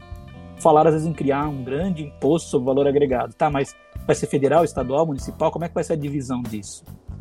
Então, é, é, é essa, esse reequilíbrio orçamentário passa por um grande acordo nacional que não é fácil, é complicadíssimo, são 5 mil e tantos municípios. É, então, imagine você negociar politicamente tudo isso, é, é complicado. Então, a sociedade precisa participar mais ativamente disso, construir soluções é, melhores para isso. E às vezes a pessoa precisa entender os mecanismos é, de fiscalidade, que não é só arrecadação, é distribuição do que é arrecadado. Então, a gente estava falando lá, por, quando a gente falou é, do IPVA e tudo mais, hoje a gente tem a tal da DRU, 30% do que eu arrecado, eu posso gastar como eu quiser, não tem vinculação. Enquanto que tem outras rubricas, outros tributos, que eles têm uma vinculação já determinada, ó, tem que ir tanto para tal lugar. E eu tenho o orçamento, uma parte tem que ir para o Fundeb, outra parte tem que ir, né, já, já na Constituição definido. E tem a participação, vai o IPVA, uma parte do que é pago do IPVA, que é estadual, volta para o município. Mesma coisa imposto de renda, uma parte volta para o estado, uma parte volta para o município. É essa distribuição da arrecadação. Então, o, talvez o segredo não seja eu não tributar aqui ou não tributar colar, mas eu cuidar dessa repartição, fazer chegar o recurso onde ele é necessário. Já que eu tenho que dar alguma coisa para a sociedade, eu tenho que oferecer recursos para que eu possa bancar né, esse serviço que eu vou prestar à sociedade. É um acordo, é um grande acordo nacional que não dá para deixar por conta dos lobbies que são mais poderosos do que a voz da população. A população precisa aprender a fazer lobby. O nosso lobby é muito mais do que só o voto. É a gente participar. Hoje nós temos as redes sociais. E está mais do que provado que elas provocam um furacão, né, quando bem utilizadas. E talvez a gente tenha que aprender a, a brigar pelos nossos direitos, por aquilo que a gente quer, para fazer com que isso chegue de forma concreta na formulação das leis. Nós temos na Receita é, uma parte de educação fiscal. Então, nós temos vídeos lá de educação fiscal, nós temos é, NAFs, que são núcleos em parceria com faculdades, com escolas, que tem muito material lá de, de vídeos, de treinamento, explicando é, como é que funcionam os tributos. A gente até estimula que uma parte do imposto de renda seja destinado para os fundos municipais das crianças e dos adolescentes, agora também dos idosos. Então a, a gente tem uma série de informações para a sociedade entender um pouquinho melhor como é que funciona essa parte da, da tributação. E uma das coisas que a gente faz é dar palestras. Às vezes as escolas nos convidam, ou entidades, né, OAB, sindicatos e tal, e a gente vai com o maior prazer, fora do horário do expediente, normalmente. A gente não ganha nada por isso, a gente é proibido de cobrar. É, e a gente vai com o maior prazer. Ah, mas você está de noite. Uma vez eu estava dando uma entrevista, minha mãe ainda era viva, às 11 da noite. E aí ela tava gostando muito da entrevista, ela ligou para minha casa e falou para minha esposa: "Ah, deixa eu falar com o Renatinho, que eu tô gostando muito da entrevista, quero dar os parabéns para ele". Ela falou: "Mas ele tá no estúdio". "Ah, mas é ao vivo?". "Mas era 11 horas da noite". então, tudo bem, não tem problema nenhum. Não tem problema. Quando você faz o que você gosta, né? É, é, e a gente gosta disso. Então, assim, fica, a gente fica à disposição. Quando alguém quiser precisar, é com o maior prazer que a gente é, vai, passa a informação, dá palestra e de graça, tá? De graça. Eu acho que talvez esse seja o episódio que a gente tenha que incentivar todos a escutarem, todos porque não é um episódio apenas sobre tributação ou sobre imposto de renda ou sobre receita, é, é, além disso. É a questão, e eu vou colocar aqui, é a questão, por incrível que pareça, humana dessa tributação, é entender exatamente a necessidade, né, a coerência muitas vezes e, e entender que não tem milagre, né, não, não, existe milagre. O que é necessário realmente fazer, e acho que foi colocado diversas vezes agora aqui no, no, no podcast, é que a sociedade precisa participar mais, precisa cobrar mais, precisa entender que ela, o, o ser humano é um ser político fazer política não é fazer politicagem. Então, é obrigatório, como pertencente a uma sociedade, a participação do indivíduo, principalmente nas cobranças necessárias para que se diminua cada vez mais esse, esse abismo social.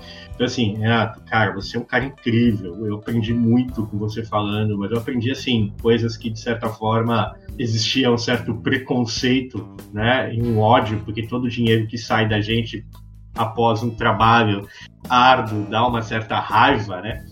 Mas eu vou te dizer que eu agora, nesse momento, entendo a necessidade disso e acho que muitas pessoas que, que vão escutar vão começar a entender.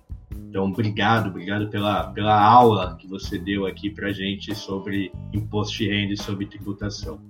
Olha, vou fazer das palavras do André as minhas, né? Porque, olha, para mim também foi uma super aula. Eu jamais, eu sou uma das que olhava para o imposto, ah, bem gato, assim, arisco na hora que vai cortar as unhas ou vai dar remédio. É, e, e o, o quão, quão fácil ficou. Você fez a coisa ficar assim, nossa, muito mais fácil. É, e preciso dizer novamente que você tem alma de professor. então, a forma que você falou, cara, é impressionante. Isso, aí, isso aqui foi uma aula, uma mistureba de matemática com história. Fantástico. Volte, por favor. E que isso renda mais pra gente no sentido de aprender. Adorei, adorei. Obrigada. Bom, o meu agradecimento, já fizeram agradecimento pelo conteúdo, meu vai em caráter pessoal, né? Acho que muita gente que ouve não sabe. Eu sou professora há cinco anos eu me encontrei numa profissão depois de muito mais velha, mas eu trabalhei 17 anos no sindicato e às vezes eu olho para trás e falo: Meu Deus, por que eu fiquei tanto tempo lá e não fui ser professora antes? E eu entendo que eu precisava dos ensinamentos que eu tive lá para ser uma boa professora hoje.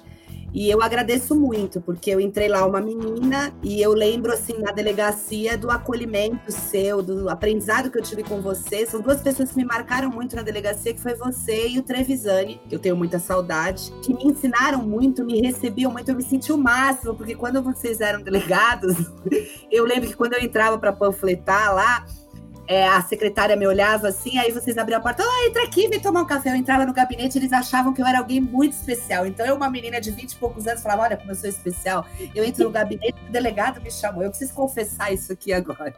Então, vocês sempre me ensinaram com muita humildade, me trataram muito bem e os ensinamentos, vocês podem ter certeza, o ensinamento que eu tive com você, Renato, eu levo hoje para minha vida. Então, quando a gente falou aqui em imposto de renda, em tributação, na hora me veio você à cabeça por causa da sua didática, da sua humildade e do jeito de se posicionar. Então, eu só tenho a agradecer. Espero que você possa vir mais vezes. Bom, gente, eu é que tenho que agradecer. É, como vocês viram, eu gosto muito de falar. Para mim é um prazer é, compartilhar aquilo que a gente aprende. Cada dia a gente aprende mais. Vocês sabem mais do que eu, como professor, que o mais legal de ensinar é que para ensinar você tem que aprender. Então é uma reciclagem contínua, é uma coisa que, que, que eu gosto muito. E vocês foram muito gentis, obviamente, comigo, eu agradeço. Não tem, ninguém teve nenhuma pegadinha, né? Não tem nada. Vocês foram muito acolhedores. podem contar comigo quando quiserem falar novamente. Gosto muito disso. E, e eu queria, assim, para encerrar, mostrar assim, é, felizmente a, a, a, gente tem essa oportunidade né, de passar as coisas para as pessoas, porque é, é uma forma de eu acabar com alguns mitos, né, de eu é, modificar algumas visões, né, das pessoas. A gente não tem muitos canais, né, de comunicação. A gente até tenta, mas nem sempre a gente consegue espaço. E aí é uma oportunidade de a gente poder mostrar assim que nós não somos, né, esse bicho papão, que nós não somos tão malvados. É, eu vou contar uma outra historinha rapidinho para encerrar, porque ela é muito legal. É, o nosso prédio é em frente ao campo da Portuguesinha, vocês conhecem ali no canal 2, né, da burrinha. E uma vez gente combinou, saindo do serviço, a gente iria ver um jogo da burrinha que ia ter ali. E saímos, fomos direto, direto dali. E não estava aberto ainda o portão, acho que faltavam 10 minutos para abrir o portão. E a gente estava na fila, uns colegas. E tinha os velhinhos torcedores da portuguesa ali aguardando para entrar. E um deles me viu e falou assim: Você é do imposto de renda? Eu falei, sou. então vamos aqui conversar. E a gente ficou lá uns 10, 15 minutos conversando enquanto não abriu o portão e mais ou menos a gente foi por essa linha que a gente tá aqui, que é o meu jeito de ser. Eu, é, eu entendo a raiva que as pessoas têm e aí eu vou mostrar para elas que elas até têm razão, mas tem um outro lado da moeda, tal. Bom, moral da história, quando começou o jogo, ele foi para cativa, que ele tem cadeira cativa e a gente foi lá pro, pra Geralzona lá, que a gente tinha comprado o ingresso. E a gente se despediu e ele falou assim: "Menino, gostei muito de você. Sabe que você não é tão ruim como eu pensava? Ele só me conhecia da televisão e ele achava que eu era uma pessoa da pior espécie, né? Imagina.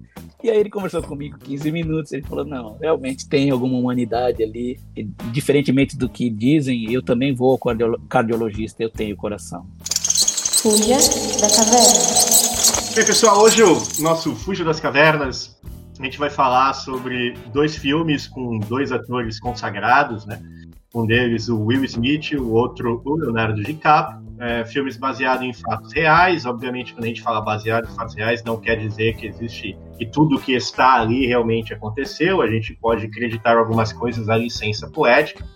No Lobo de Wall Street, um filme de 2014, é, dirigido por Martin Scorsese. A gente está falando aí de uma pessoa chamada Belfort, que na verdade ela existe, né?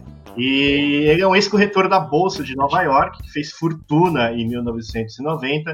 E esse filme é praticamente um Se Beber Não Case da Bolsa de Valores americana. Então, nesse filme você tem muita comédia, muito sexo, muitas drogas e muita coisa absurda mas que mostra a vida de uma pessoa em busca apenas da satisfação pessoal e do dinheiro.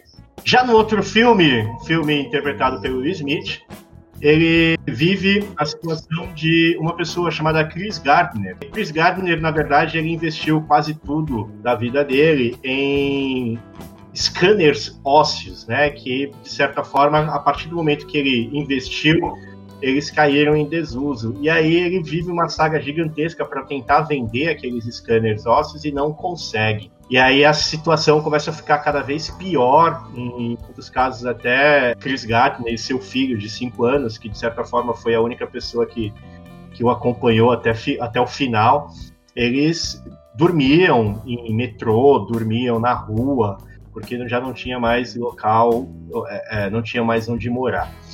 E tem uma situação nesse filme em específico, e aí eu vou aproveitar e pedir ajuda do Renato. Em um determinado momento, Chris Gardner ele não tem condições de pagar um imposto para o governo, e aí o governo ele tinha um dinheiro de dois, acho que se não me engano, dois ou três scanners que ele tinha vendido, estava na, na conta bancária dele, e era o único dinheiro que ele tinha, e o governo vai lá e coloca a mão nesse dinheiro que estava depositado no banco. E aí eu queria até fazer uma pergunta para o Renato. Isso acontece no Brasil? Pode acontecer no Brasil? Como é que funciona caso essa situação estivesse no Brasil, por exemplo, se o filme estivesse sendo rodado aqui? É, na verdade, a nossa legislação ela é muito mais branda com relação a isso. Né? Para que o governo pegue algum dinheiro de alguém, tem que ter um processo, uma execução fiscal, né? ou no mínimo uma cautelar fiscal, se houver, no curso de uma autuação fiscal, eu posso entender que, que alguém está dilapidando patrimônio para fugir do pagamento do tributo. E aí eu posso pedir na justiça uma medida cautelar para que as pessoas não se desfaça dos bens e fuja do pagamento do, dos tributos.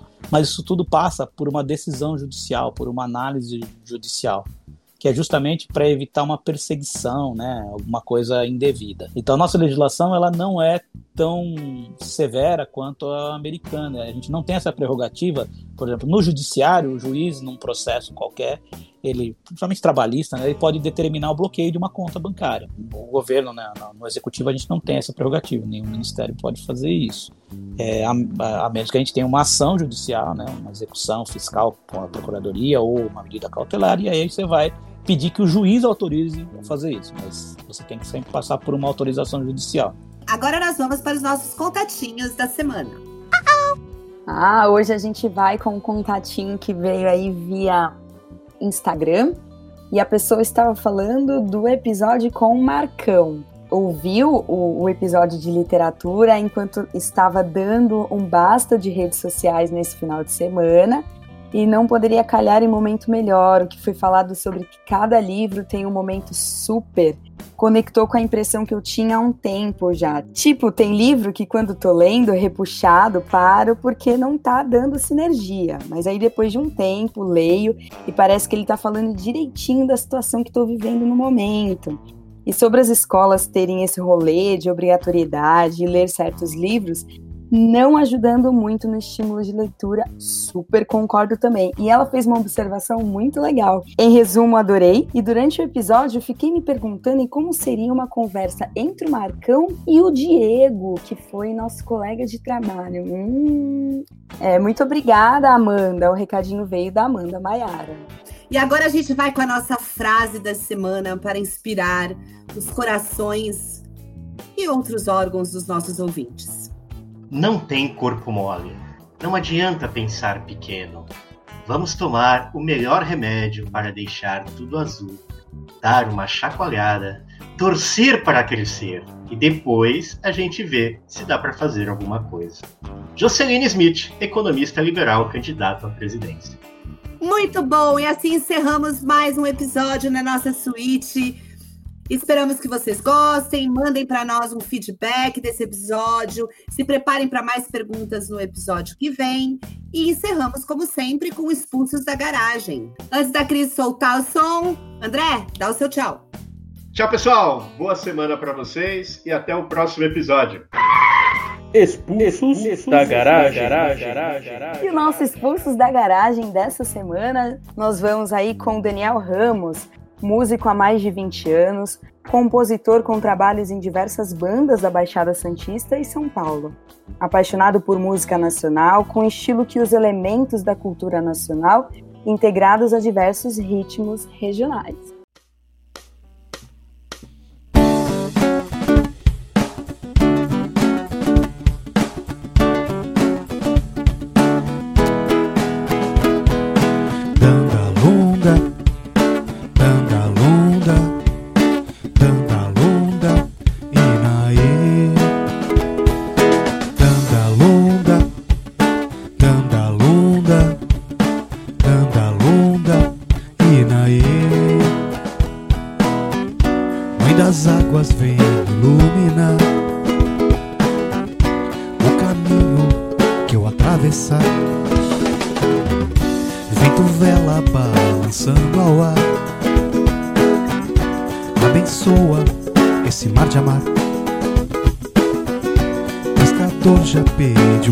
song